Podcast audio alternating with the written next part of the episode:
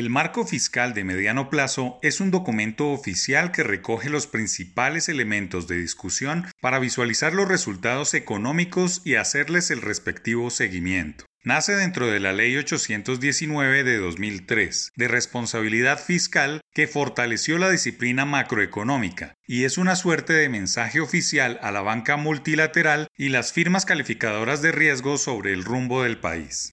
El Ministerio de Hacienda hizo públicas las premisas para los próximos seis meses de 2021 y lo que espera para 2022, y las esperanzas son buenas y mucho más optimistas que las pasadas. Se prevé que la economía crecerá a una tasa de 6% este año y 4,3% en 2022. El precio del petróleo Brent se cree cotizará en promedio a 63 dólares el barril en 2021 y 2022. El dólar estaría a 3.667 pesos, mientras que el próximo año llegaría a 3.774 pesos. La inflación por su parte se ubicaría en 3% este año y en 2,8% en 2022 dentro del rango del Banco de la República.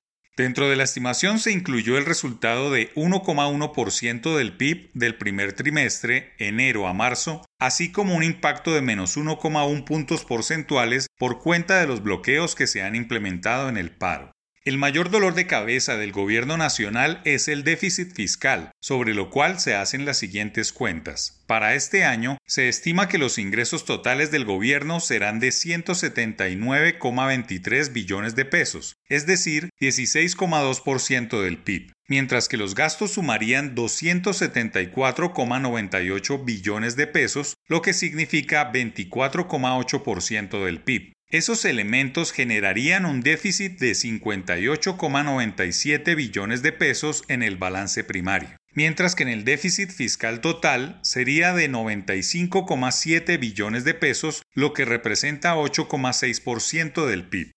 Lo tradicional en la historia reciente es que ese déficit fuera menos de 3,5%, pero la pandemia y el largo plazo de casi 50 días así lo estiman y envían una señal de preocupación para las calificadoras y las entidades multilaterales. Con este panorama es complicado que el país regrese al grado de inversión en los próximos dos o tres años. El plan financiero para 2022 estima que el país vuelva a tener los ingresos prepandemia, un crecimiento de 4,3% en el PIB, mientras que se proyecta que la tasa de desempleo cierre el año en 11,9%. Se registraría un déficit de 7%, una reducción de 1,6 puntos porcentuales frente al que se proyecta para 2021.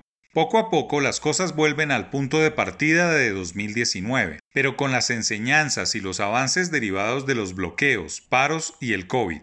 Importante resaltar que el Ministerio de Hacienda planea que en el mediano plazo el promedio de crecimiento sea 3,7% entre 2021 y 2032 y que se haga un ajuste fiscal para reducir la deuda neta a 61% del PIB y para que el déficit llegue a menos 2,7% en 2032. Enhorabuena por la cartera de Hacienda que traza una hoja de ruta y sincera la economía del país con lo que está por venir. No se puede olvidar que a este gobierno solo le queda un poco más de un año al frente de las riendas de la Administración Nacional y que los nuevos inquilinos de la Casa de Nariño deben seguir construyendo sobre lo avanzado, como una suerte de pacto nacional por el crecimiento sostenido y el manejo adecuado de las cuentas. 2030 está a la vuelta de la esquina y para mantener el desempleo a raya por debajo de un dígito se necesita un crecimiento mínimo de 4% y para ello hay que lograr consensos por el progreso.